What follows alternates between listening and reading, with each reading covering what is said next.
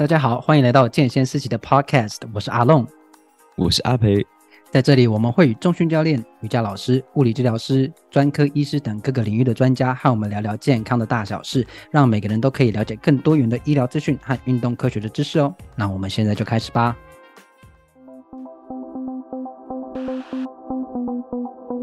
Hello，阿培医师。Hello，哎，阿培医师，中秋节快乐啊！中秋节快乐。那中秋节三天其实过得差不多了，要准备收假了。可是我只有两天。哦，也是啦哈，对，不一样。第一天没有放。好好，辛苦了，辛苦了，辛苦了，感谢你，感谢你帮大家看病这样子治疗我们。那中秋过得如何啊？中秋节就是跟家人团圆，嗯，然后吃吃烤肉，吃一点呃月饼，吃一点月饼，为什么？我不敢吃太多哦，对啊，是因为它那个热量非常高。可是大家应该都会在这个时候大吃特吃啊，嗯、像我就很爱那个蛋黄酥哦，那个放在我面前，你放十颗我就，我喜欢的，你放十颗我吃十颗。那你喜欢吃原味的蛋黄酥还是？因为原味是有红是红豆，它是好多口味，有绿豆，还有凤梨口味，还有咖喱口味。我看到的啦，啊、你讲的是绿豆椪吧？不是，他都说什么什么凤梨酥，呃，不是凤梨酥，什么什么蛋黄酥。哦哦，这我不接受，我不接受。蛋黄酥就是蛋黄酥，它里面就是豆沙，红豆加蛋黄的，对对，只有这个，没有别的，其他都不叫蛋黄酥。蛋黄酥。只有这个啊，这个放在我面前吃，我真的可以吃很多颗。其实我同意了，我觉得原本的蛋黄酥是真的就是经典，其他的这个就就是配角，应该也称不上配角了。我个人是不接受了，我的确也没看过啦。大家如果说对呃蛋黄酥你们怎么想，留言让我们知道啊。就是你喜欢的是原味的蛋黄酥，就是红豆沙的那种，还是你喜欢有绿绿绿豆的啊？绿豆沙还有咖喱哦，还有凤梨。呀，yeah, 就是这种凤梨。嗯、OK，呃，那你月饼吃那么少，那烤肉有多吃吗？没有，我倒蛮节制的。哦，是哦，对，因为我们家刚好准备的量也不多了，就刚刚好，其实还好。因为前几年以前小时候吃烤肉是那种超多东西，然后都吃到很撑。哦，我自己这个年假是没有出去玩，或者是呃，怎么吃月饼或烤肉啦。哎，就算是这样哦，我还是大吃特吃，就觉得哎，中秋节可以大吃特吃一下。那中秋节现在要结准备结束了嘛？要收心之外，嗯、还要收肚子、收脂肪、收热量。没错。那有一种更惨，要收腹泻啊！腹泻，对，最近门诊也有遇到一些。最近这两周是不是？对，那个根据那个卫福部这边机关所的。监测资料，他们说最近两周其实现在已经累积到九万三千两百七十一人了。那是这两周还它有微微的缓升起来，应该都是跟烤肉有关啦。嗯，对，所以现在是到秋后算账的时候了。各位，你是不是吃的比较多啊？或者是你的烤肉是不是没有烤熟啊？你现在是不是在肚子不舒服啦？那今天就请阿培医师跟我们聊中秋节过后，哦，你要怎么面对一个秋后算账？嗯那不谈别的，就谈第一个腹泻的问题。好，阿培医师，我们到底为什么在这个烤肉大家会一直拉肚子啊？是真的是吃到坏掉的东西吗？还是呃这个时间烤肉最怕就是肉给你装熟？哦，对，就拉肚子这一点蛮大的。嗯、那如果说跟食物，因为拉肚子有分，就是跟食物有关嘛，还有跟食物呃没有关系的。那我们可能今这今天这一集就讨论，就是跟可能跟食物有关，嗯，那我们俗称就是食物中毒，哦，食物中毒就是很常见是病毒啊、细菌啊、嗯、霉菌啊，或者是一些寄生虫等等的。如果说烤肉之后发生这种拉肚子的现象的话，就是跟食物有关，或是跟就是环境也有关，但是最常见还是食物啦。嗯，那这个食物是跟大家在烤的时候，是在准备的时候过程不 OK 吗？还是是因为没有煮熟？大部分都是没有煮熟，造成肠胃炎的病毒啊或者细菌，嗯、大大部分都不耐热啦。所以其实你只要把那个呃煮熟，然后煮久一点，基本上是不太会呃感染到。所以有时候可能烤肉可能没有烤到很熟，或者是煮东西没有煮得很熟的时候，就很容易食物中毒。是，那我问一个很蠢的问题，就是，嗯，就是很蠢，还是要问。如果说我准备的这个肉不新鲜，或是鱼类的东西不新鲜，嗯、海鲜类不新鲜，但是我有煮熟，这样我还会拉肚子吗？啊，还是会啊，哦、因为有些有些病毒或者有些细菌，它们比较耐热一点，那就算煮熟，它可能还是会还是会引起可能呃分泌一些毒素，然后就会引起那个拉肚子。好，我这边就有个问题了，我们在吃牛肉会有什么三分、六分、七分全熟？所谓的煮熟到底是，就是煮熟到你不会去拉肚子，或是那些细菌、病毒不会感染到你，是大概要几度吗？有这样的定义吗？几度哦？呃，其实看它的那个感染的细菌种类，就比方说，就是其实有一种细菌叫仙人掌杆菌，嗯，哦，然后它主要是你只要在八十度以上，然后煮热，呃，加热差不多二十分钟以上。那基基本上可以把那个仙人掌杆菌把它打死，这样子。因为这个仙人掌杆菌就是也会在一些食物当中，比如说乳制品啊、肉类啊，或是海鲜等等。但它也会造成腹泻嘛，就是如果没有处理掉的话。哦，对，因为仙人掌杆菌它其实有分呕吐型跟腹泻型的，而且腹泻型也蛮常见的。那因为现在我们其实跟大家讲的时间其实已经是秋后。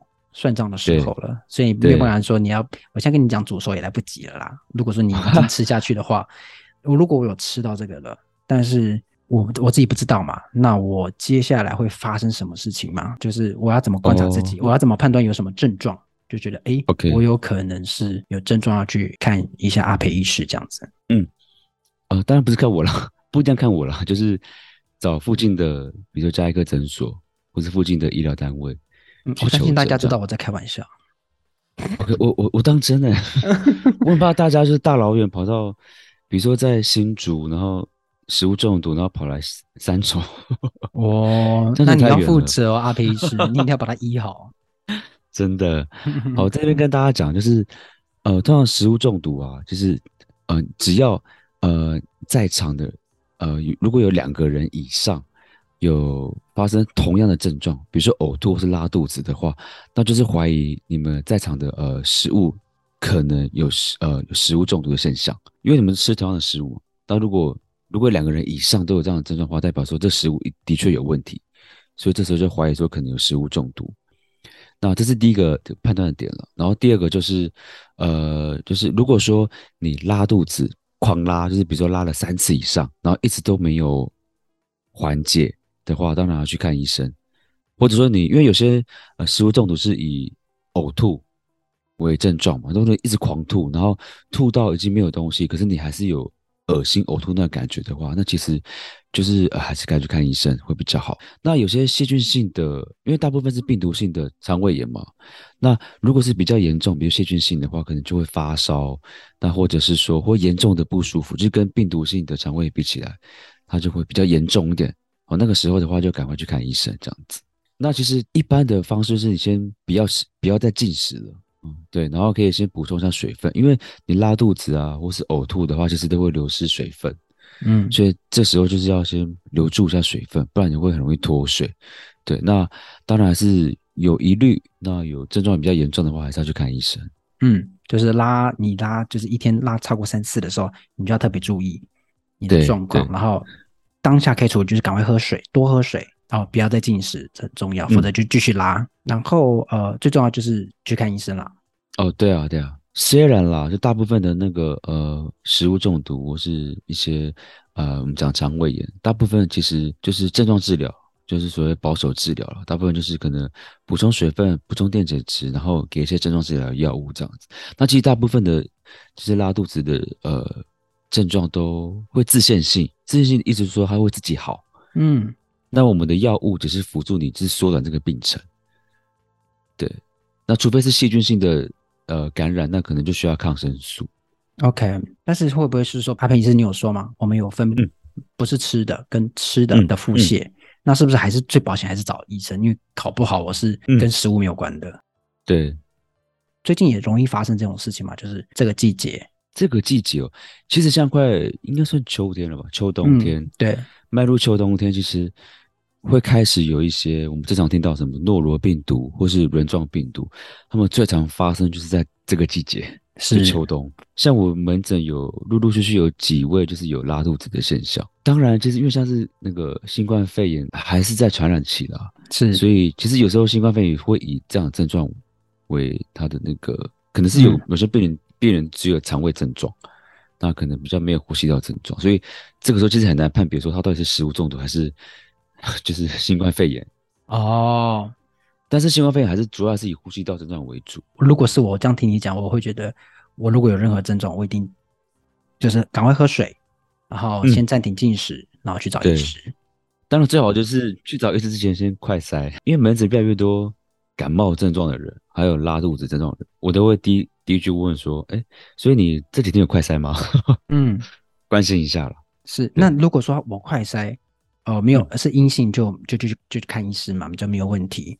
但如果我是阳性的，但是我同时又在腹泻的症状，其实流程跟那个视讯判阳差不多，只是就是因为你已经确诊，那我们就只是透过视讯门诊帮你开药，那后续的那个领药的那个流程是跟跟视讯判阳确诊的那个流程是一样的，可以善用这个资源啊，在这个这段期间。了解，好。所以这边多加一件事情，就是你要去看，你觉得自己有腹泻的问题，嗯、但是为了你的安全，为其他人的安全着想，你还是先嗯快筛一下。好，如果是阳性，就先预约那个远端看诊，线上看诊。OK，、嗯、所以大家啊、呃、有症状就去看医生。好，记得先补充水分。嗯、我讲了好多遍了，然后再来是记得出门前先快筛一下。好，另外一个想要跟阿佩医师聊啦，这个算闲聊啦，就是说现在今天这个时间。我们其实差不多应该怎么样收心了？你有没有个人的方法建议大家说，我们这个时间可以好好来收心的？我也很需要。我们想要听专家的说法。我收心方式就是运动，运动。呃，我的意思就是，因为我平常都会就是呃非上班的时间有空的话，一定会去运动。其实因为那个运动已经有连结，是运动跟上班是一个连结，就等于说我在做平常会做的事情。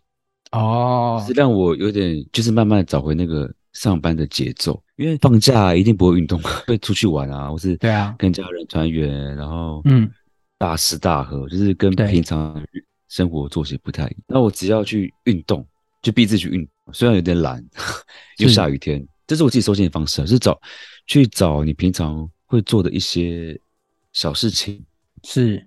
呃就是你平常会 routine 会做的事情，就是回到那个规则里面去的时候，你就很容易把自己放回原本的那个状态。我觉得运动真的很不错诶，因为它刚好在这段期间、嗯、哦，你中秋 连假过后大吃大喝，那其实运动会让你身体跟心灵比较平衡一点。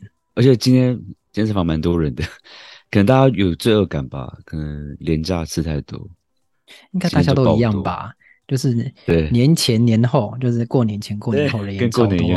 对，好，所以大家就哎、欸，你可以试着找，或许不是运动啦，就做你平常会做的事情，就是回到规律的状态，嗯、你就比较好收心，明天就不会太 blue 了。